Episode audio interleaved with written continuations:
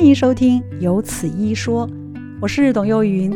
如果您是第一次听到这个节目，欢迎帮我们按订阅，也欢迎到 Apple Podcast 帮我们按五颗星，并留下好评哦，感谢您。今天在节目中为您邀访到的是台北荣民总医院心脏内科的主治医师林靖宇，林医师您好。哎、你好，你好，我是林靖宇，很高兴受到邀请来这个参加这个电台的广播。心脏内科嗯不最大会最大宗的那个疾病是哪一些？最大宗的疾病，呃，其实在，因为在台北荣民总医院，其实病人的族群相对年纪比较大，嗯那其实大概最常见的大概是高血压，那如果说是心律不整的话，那就是比较常见老人家的心律不整，大概是呃心房颤动算是蛮大众的。那如果是心血管疾病的话，那老人家很多也是会有心血管疾病。嗯，那不过心律不整的话，大概最常见是心房颤动这一种，呃嗯心律不整这样。我们讲心律不整嗯啊，您刚刚有听林医师在说啊，就是说比较高龄的人会有，是这样的情况吗？对，在台湾的话，哈，就是过去有做一些健保资料库的调查，嗯那可以发现说，就是心房颤动这个诊断哈，随着年纪增加，它出现的机会就越高。那台湾的话，目前初估大概六十岁以上，大概有百分之二以上的人有过这个心房颤动的诊断。嗯那甚至到了八十岁以上，可以到达百分之六，嗯，所以这个年纪越大，它的发生率是越来越高的。为什么您在说心律不整的时候都会加一个心房颤动是什么意思？心律不整它分很多种，嗯那最常见的其中一种的话，算就是心房颤动，对对对，哦，所以这个嗯最常见的心律不整，我们今天主要针对是心房颤动，是这个意思，对不对？好吧，那哎，这都都可以啊，就了解是有问题的话，其实都可以问啊，只是说确实很常见。嗯心房颤动是算比较常见，老人家，尤其在台北荣总，它病人族群相对是比较高老龄其实这个嗯心律不整就比较常见好，这样。那请问，就是心率，我们讲通常讲心搏，就是心跳正规的那个跳动数应该是多少？正常人的心跳一般我们是归在呃六十下到一百下，我们会说是这个正常心跳的这个范围。嗯，对所以如果不整的话，是有可能过快，也有可能过慢吗？呃，心律不整的话，可以过慢，就是呃小于六十下，我们就会说是心搏心搏过慢。嗯那超过每分钟一百下，我们就会说是心搏过速。嗯不过也有很多的心律不整，它是呃快快慢慢的，甚至就是时快时慢，就你也不知道它到底是快的还是慢的，它就是乱乱的，哦，这样也是嗯算心律不整。好。所以，请问心率不整为什么？除了年纪大以外，还有什么特别原因吗？呃，其实心律不整的原因很多，甚至说，呃，有些人服用一些，有些人甚甚至因为服用药物导致心律不整，嗯嗯像有些人他吃了某些中药啊，或是一些呃心脏的用药，结果吃服药过量，或者是说，呃，像老人家有时候肾功能变差，药物剂量就是相对来说变强，有时候也会导致说心跳太慢。嗯，那有一些比较年轻人的心律不整，他是因为天生心脏多了一条电线，那这种有时候会导致说，呃，就是会突然的心搏过速。那这种情况是因为心脏的电线跟电线中间有点像短路，就是绕起来一个回圈，导致一个心跳非常快的一个情况。嗯，就原因非常的多种。那就是好发的原因跟治疗其实是没有关联的吗？呃，很有关联，就哦是说要我们还是要找出说你的心律不整的原因是什么。嗯那找到原因之后，再根据你的诊断跟它的原因去做相对应的治疗。好吧嗯，那请您告诉我们，我们心房颤动或者说心律不整，它有分类型吗？呃，心律不整分很多类型，心房颤动是心律不整的其中一种。嗯那呃，心房颤动的话，它算是已经是一个比较独立出来的诊断了，是属于心律不整的其中一种。嗯，它嗯主要就是说，呃，颤动就是很像那种，就是大家有时候会有手抽筋的感觉，就是嗯手的肌肉不自主的抽动。嗯，那心房颤动就有点像是这种感觉，就是他的心房用一个非常快的速度在不自主的抽动，嗯那导致这个心脏的心房没有办法很好的做收缩的这个动作，嗯就很像你的肌肉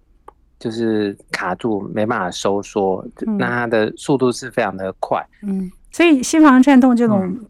就是您发的这个时，它那个持续的时间也有分不同嘛，对不对？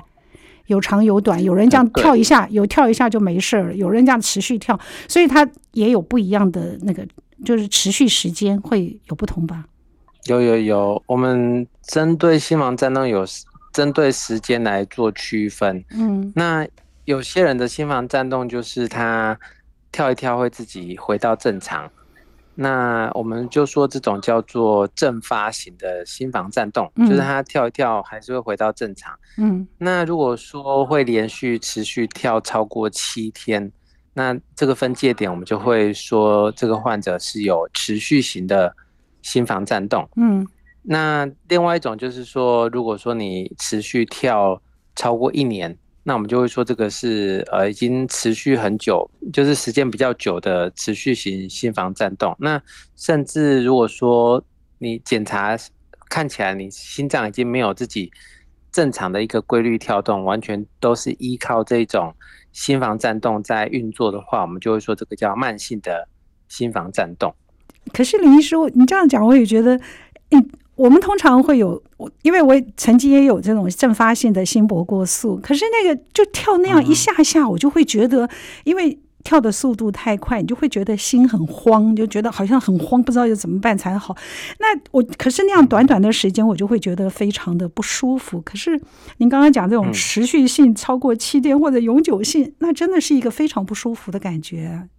嗯，对，通常是越年轻的人啊，会越嗯容易有这种非常不舒服的感觉。是不过在一些年纪很大的患者，就是他可能已经跟他和平共处很久了，嗯，有的人是完全不会有症状的。哦，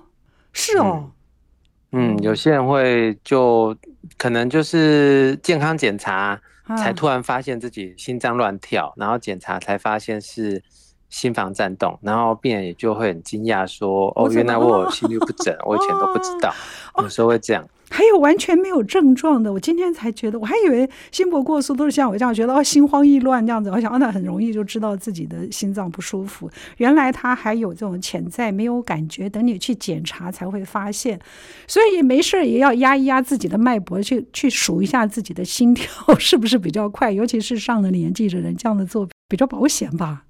呃，也算是一种自我的身体检测检查，嗯就因为摸脉搏算简单，那就是我觉得大家有空就是可以摸一摸，因为有时候有一些心律不整是真的自己都不知道，因为有些人真的呃就是习惯了，或者是一开始觉得不舒服，觉得啊、很忙啊，工作很忙，可能没有空管，也不想看医生，然后久了嗯嗯就习惯它，然后就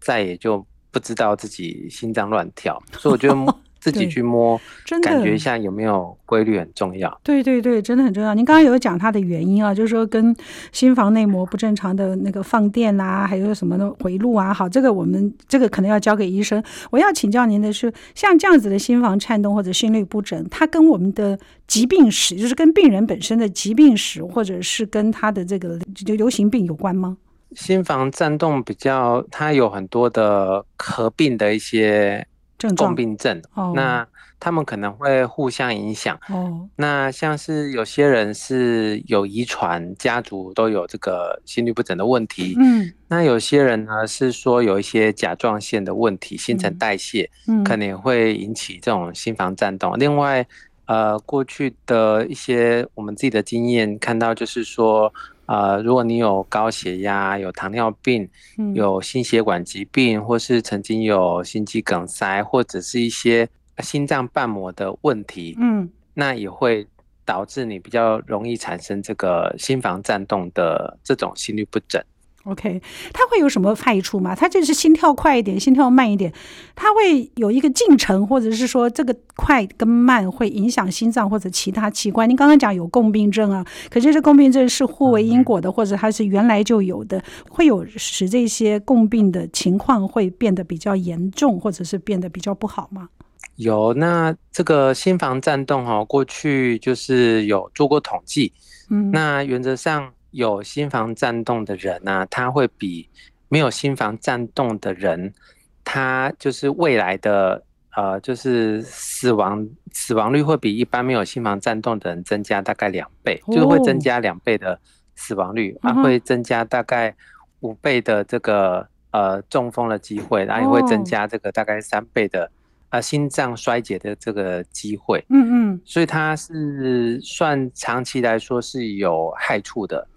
哦，所以那根据统计也是说，呃，有心房颤动的人未来也是比较容易发生有就是肾脏功能变差、一些嗯心血管疾病、这些发生的机会也是都比较高。我们今天在线上为您邀请到的是台北荣民总医院心脏内科的主治医师林静宇林医生来跟我们大家讨论一下非常见的心律不整，也就可以说心房颤动啊，对老人家是比较容易发生的，年龄越高。这种疾病的患者就就更多一点。那我们刚刚已经知道它的好发原因啊、机制啊，哦，还有造成的这个危害啊。那我们现在就来看一下，如果我们治疗心房颤动，它是可以被治疗的吗？林医师？心房颤动需要治疗，那它的治疗哈、分几个面向，那就是像我刚刚有提到说，就是心房颤动，它有这个心律不整的人，他中风机会是比较高的，嗯，就是大概会增加中风机会五倍。哦那随着你有更多的共病症，它可能造成中风的机会就越高。嗯那一般来说，就是呃，所以它第一个治疗方向就是说预防中风。嗯那刚刚有提到，就是说心房颤动人可能没有症状，所以他可能并不觉得不心房舒颤服动对他来嗯说对造成不舒服，是所以有可能心房颤动你把它治疗好了，变正常心跳，他也没有觉得哪里不一样，哦，对可对是它会增加中风的机会。啊，啊，中风的话一定非常有感，因为它会造成身体的功能失常，甚至你可能会瘫痪无法行动，嗯甚至可能会导致你卧床无法工作，呃生活都无法维持。嗯嗯，所以这个治疗预防中风是非常的重要。这个很重要。那所以大嗯概，哎，对对对，所以我们大概治疗最重要就是要预防中风，而不是把心律不整弄不见，就是最重要是要先预防中风这件事情。哦，好吧对，嗯它的治疗目的就在于不要让你中风，对不对？这个是很重要的一件事儿，好吧？那您对告因为诉现在已经有很好的药可以预防中风，所以而且可以很有效的减少这个中风的机会，哎，所以大家如果真的有，就要好好治疗。等一下，林医师，您刚刚说现在有很好的药来预防中风，请问这个是说很对好的药来治疗心房颤动，还是说用来预防中风？可这可是可能两件事啊。对，这是两个治疗的方向。嗯预防中风是最重要的，就是不管你的心房颤动有没有导致你不舒服，就是一定要来，要好好的来预防中风。嗯，嘿，好，那告诉我们心房颤动的治疗方式吧。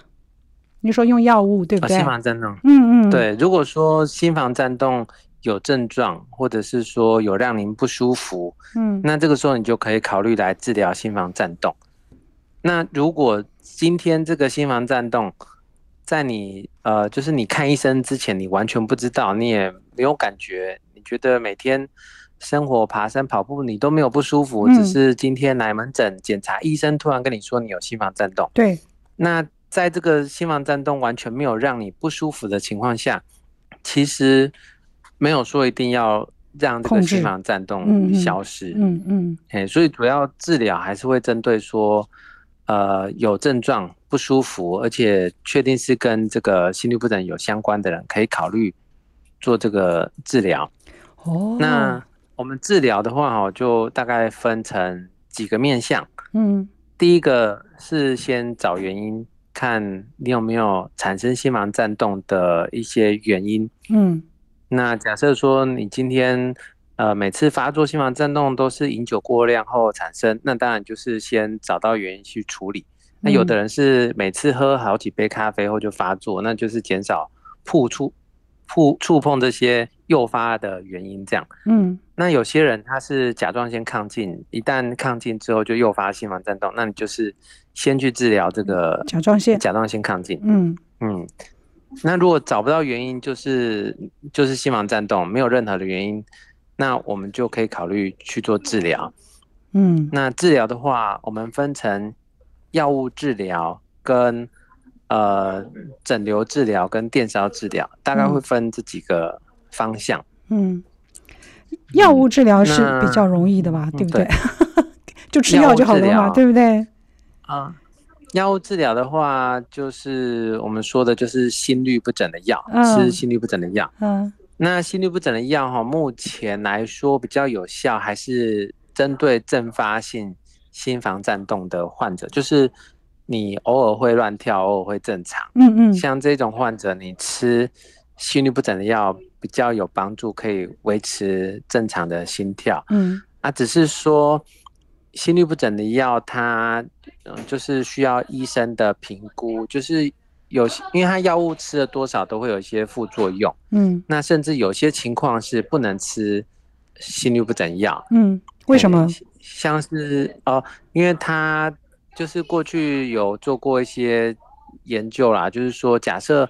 今天你有严重的呃心脏功能受损，或者是说曾经有心肌梗塞，那这群人吃呃心律不整药，某些心律不整药的话，其实会增加一些心脏的副作用。哎啊，这个就是要哦跟医生讨论评嗯估，而且就是要嗯嗯嗯嗯检查过心脏。嗯嗯嗯嗯嗯，对，，嗯好，所以使用药物是有一些注意事项的。对，像最近很红的那个，呃，就是新冠肺炎的口服药物治疗，它其实也对很多心律不整药有交互作用。所以哦就是，假设你有在吃，或者是说，呃呃，有要吃，那刚好你又有机会需要开立一些口服的抗病毒药物，一定要嗯嗯跟医生说你有吃这些药物，这样。哦，你看这个是重点，嗯就是如果自己心正在吃这个心呃速率控制的药物的话，是要跟医生先说，在这两个药物是有拮抗的。好，那嗯、呃吃药是这样，哎，请问吃药是呃长期吃，还是说发作的时候才吃？呃，这个问题非常好，就是说，呃，这两种吃药的方法都都可以用。那嗯当然就是针对说你发作的频率跟时间。那假设说今天您的心房颤动是一年才发作一次，嗯那这种我们会用一种治疗方式，就是我们叫 pill in a pocket，就是把药丸放在口袋， ，OK，就是你有发作的时候，你再自己吃再吃药。嗯，嘿，这种就是需要的时候再吃。好，那如果说今天你的心律不整，它是属于那种，呃，一个礼拜就来好几次，是，那大概就不适合这样吃药。那你可能会因为你会可能每天都在吃，那你口袋就要塞很 多药，所以对你可能就是要固定吃这样。嗯嗯嗯嗯，嗯，所以对，呃，固定吃或者是放在那边呃做预备的吃，这个都是医生给的那个医嘱。对，因为剂量也不一样，所以就是呃要跟医生呃讨论，就是您发作频率跟呃就是怎么去控制，再跟医生讨论，或是有时候是病人也不是很想吃药，所以他刚好发作频率也不高，所以可以采采用这种呃必要的时候再再吃吃的药这个嗯方式。请问吃药像这样的药物会带来其他的副作用吗？因为你刚刚您说了新冠肺炎这个药物，它两个互相是会互为影响的，所以我们可能要注意一下。那除了这个之外，嗯它药物还有其他的副作用或者我们该注意的事情吗？嗯，有，就是像心律不整的药物，其实因为现在心律不整药物有分蛮多种的，嗯那呃每一种药物它的仿单都会有一些呃禁忌症，就是某一些药物不能在呃心脏不好的人吃啊，或者是是说近期内有因为心衰竭住院啊，或者是有一些特别呃形态的心律不整，就是它有一些禁忌症。那副作用的话，就是说比较常见的大概就是，呃，心跳会变得太慢，或者是头晕，嗯那甚至是一些肠胃道，或者是一些眼睛啊视力模糊，或是肝脏、肾脏的一些副作用，其实很多。嗯所以用药之前还是要跟医生讨论，并且就是要知道说会有副作用，如果出现的话要要停药或者是回来门诊再跟医生讨论这样。那有其他的药物可以替代吗？呃，你是说心律不整的药哎吗？，二线呐、或者其他呀，我们不都知道每一种药物都有一二三线或者很多种不同的类别，可以呃抑制不一样的那个副作用。没有，嗯哼，就心律不整药其实有好几种，就是如果第一种不舒服，就可以是换换另外一种，我哦们会那就换，好那就就好是针对不同的人 OK 去做调整、做更换。好，这个对，其实是可以换。好，这所以就不用担 就不用担心说我一总嗯嗯不行。好，我们今天在线上为您邀访到的是台北荣民总医院心脏内科的主治医师林俊乙。林医师，林医师今天跟我们大家来讲的题目是常见的心律不整。我们其实有很多朋友，不要是刚刚林医师说的这个流行病率啊，一百个人如果高龄以上，一百个人就有两位，我又觉得好像不止，我身边就有好几个朋友都有这个病，都有这个问题，但是他们也没有把它看得很严重。就是如果真的不记得，他们就说他们去装一个什么心脏节律器啊，或者去电烧一下呀、这个就是我们接着要请林医师来跟我们大家做的。除了药物治疗之外，我们还有一个非药物治疗的方式，是吧？嗯，对。那其实呃，刚刚有说过，就是心房颤动，它因为它是心跳比较乱，所以它有分呃快跟慢的两种。嗯那一般比较常见的是快的，那它有时候也会快快慢慢。嗯那我们这个就叫做呃，呃中文的话可以叫做快慢症候群，然后我们叫、嗯英文叫 Tachybrady syndrome，就是它嗯心脏跳很快之后，突然停下来之后会变得非常慢，是，甚至有的人会突然心脏就暂停个五六秒 钟，真的吗？那这个就是哇很危险。嗯对对对，啊，像这种心跳过慢的啊，或是心脏会暂停很久的这种治疗上，可以考虑用装节律器作为治疗，避免你再次的昏倒。是那可是节律器它其实并不能治疗心跳很快的情况，因为它只是一哦个备用的电池。当嗯你心脏没跳的时候，它帮你电刺激让心脏跳起来。嗯嗯，可是它还是会偶尔就是会快起来，就它是治疗让你心脏不要停止，可是它嗯不会治疗你心跳跳很快。哦嘿，所以是不一样的。我们一直把节，因为那个中文的名字让我们产生了迷思，节律嘛，我们就想说，哦，它是可能让你的心脏永远保持在一定的速率上，其实不是，它只是让你不跳变跳，不是让你变快的快跳的时候变成正常的速率跳，对不对？嗯，对，哇、可以哦这，样讲。这你看我们的迷思可大了，好吧？这个是节律器。那如果非药物治疗，我们还有其他的方式吗？嗯，像如果说今天是以比较心跳快为主的症状表现，就是呃心跳心房颤动跳起来的时候会非常的快，导致人有不舒服。嗯那这个时候是可以考虑用非药物的治疗去做一个呃，我们是说做心导管的电烧手术。嗯那通常的话会选择就是已经服用过药物可是没有效，那这个时候就可以考虑用心导管的这个电气烧灼手术。是或者是做冷冻冷冻的呃烧灼手术，就是它有不同的治疗方式。嗯。哎，那效另果外还有一嗯种就是、呃刚刚有提，就是除了手术之外，还有一种叫整流。整流。哎，好，那是什嗯么样的？整流整流的话就，其实像蛮多的连续剧电影就看过，就是嗯就是当病人急救的时候，会拿那个电极的板子在病人身上帮他做电极。啊啊，那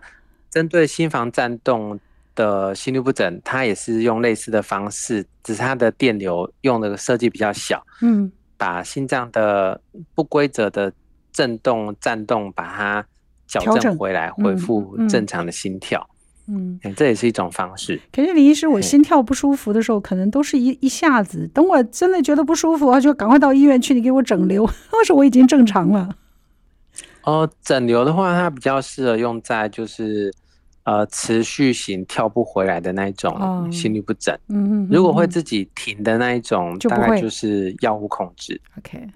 所以这些对非药物治疗，我们刚刚除了讲说装节律器之外，像这种电烧啊，或者你刚刚讲的这种整流啊，请问他们的效果好吗？呃，如果来说整流的话，哈，整流它通常用在持续型的心律不整。那一般我们必须要估计这个复发率可能会高达八成以上，就是你经过一个强制的整流，把心脏变回正常。嗯那可是你其实没有改变心脏什么东西，嗯就是它还是本来的那颗心脏，它还是可能会跳回心律不嗯整，这嗯种复发率是很高的，嗯嗯大概会复发率会高到大概八成以上是，几乎都会复发。嗯诶它通常是用在比较紧急的情况，就是说，假设你哦，今天、呃心律不整发作，然后刚好又产生了一些呃血压不稳啊、昏迷啊，就就比较危急的情况下，嗯嗯它可以嗯立即的帮你回到正常心跳，可是并不是一个长久控制呃心率的一个方法。嗯嘿，那电烧术会那比较好吗？嗯效果？电烧术的话，它的效果会比整流术来得好，嗯不过它也不是说百分之百可以达到根治，因为呃，大家刚刚也有说到，就是心房颤动随着年纪增加，它嗯会发生的越高，所以它是有一部分其实其实是心脏的老化造所成致。嗯那当然，我们经过很多年，呃，台北荣民总医院陈山呃是院长，他就是是有针对心房颤动做了很多研究是是，找到最常会诱发心房颤动的一些机转跟原因。嗯那目前的全世界的电烧手术，其实大概也是针对这些研究结果在进行一个标准的治疗。那一般来说，就是阵发性的心房颤动治疗复发率大概是在未来复发率大概是三成到四成，还是可能会有复发，嗯嗯只嗯是说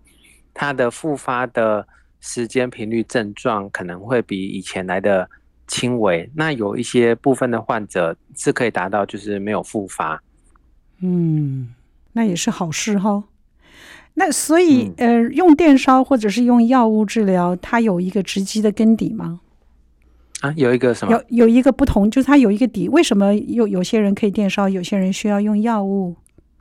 药物的话，刚刚有提到，就是说，呃，有些人会有一些副作用。哦如果说他无法忍受就可以用电副烧作用的话，当然就可以考虑用电烧。 OK 啊，或者是有些人他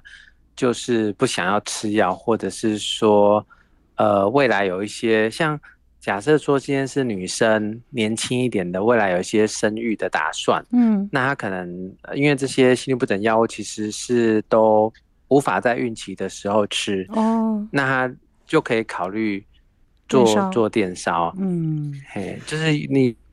如果不能吃药的话，或是不想吃药，就嗯可以考虑用电烧的方式做治疗。可是因为电烧的话，呃，药物的话会健保给付，嗯那电烧的话，就是会有一些自费的负担，就是、嗯呃，可能就是要看有没有保险呐、或者是是说经济情况这样。是否允许？所以使用药物或者是使用这个电烧手术，他们两个其实是可以重叠的，就是它并没有说使用药物到一个阶段不行才用电烧，或者是说有些情况呃一定要电烧，没有这个没有特别很明显的界限，完全是看病人嗯自己本身对这个疾病的认知或者是期待，对不对？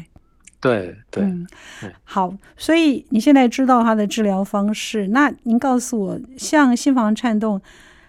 不管它呃，在发病期或者使使用药物期、治疗期，他有生活调整的方式，可以使他这个复发或者是发病的期间变得数字变少吗？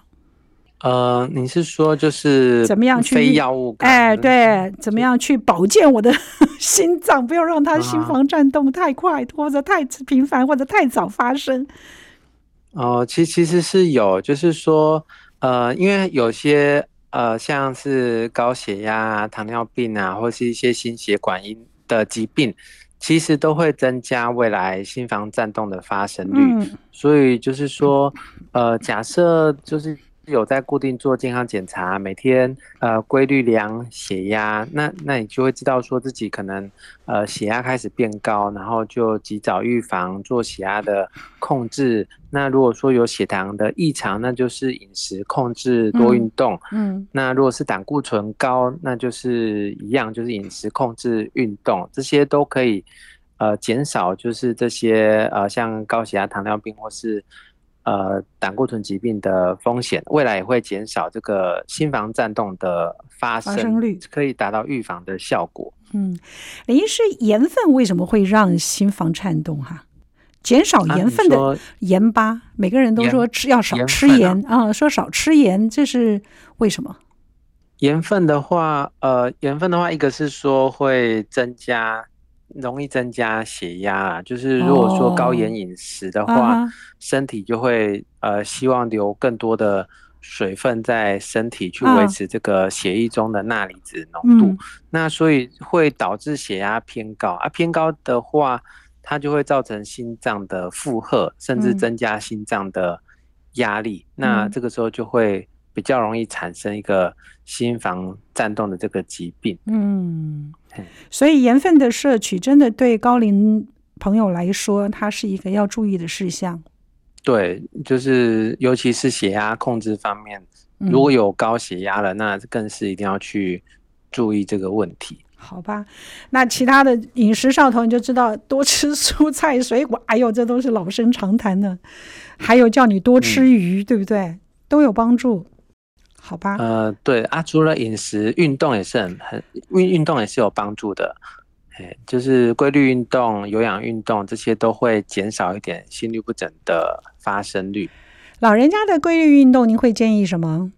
其实我们大概也是建议说，就是呃，时间的话，大概就是一周三到五次，然后每次可以达到三十分钟。那目标大概就是可以让心跳，就是比平常的平常休息的状态，心跳能够加速到一百三、一百四有流汗，有达到有氧运动的效果就就可以了。其实没有说一定要哪一种嗯，运动，哦，对哦，就是让心跳快一点就好了。那林医师，嗯现在有很多人都很迷，你知道很迷重训啊，就是说觉得那个要肌耐力训练，老人家不是很怕肌耐力肌力流失吗？所以都会做重训，那个算无氧吗？嗯，无氧的话，无氧的话一般是说就是呃突然的使用非常大的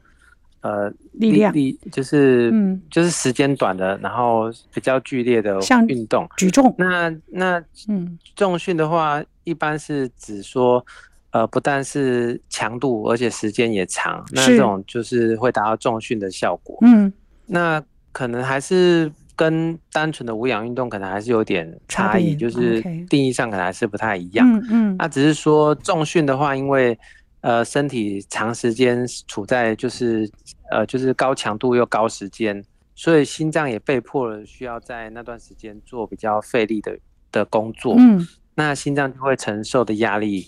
比较高 OK 那就会比较容易产生压力高，所以你的心房也有可能因为这样导致稍微扩大。嗯啊，这种会比较容易，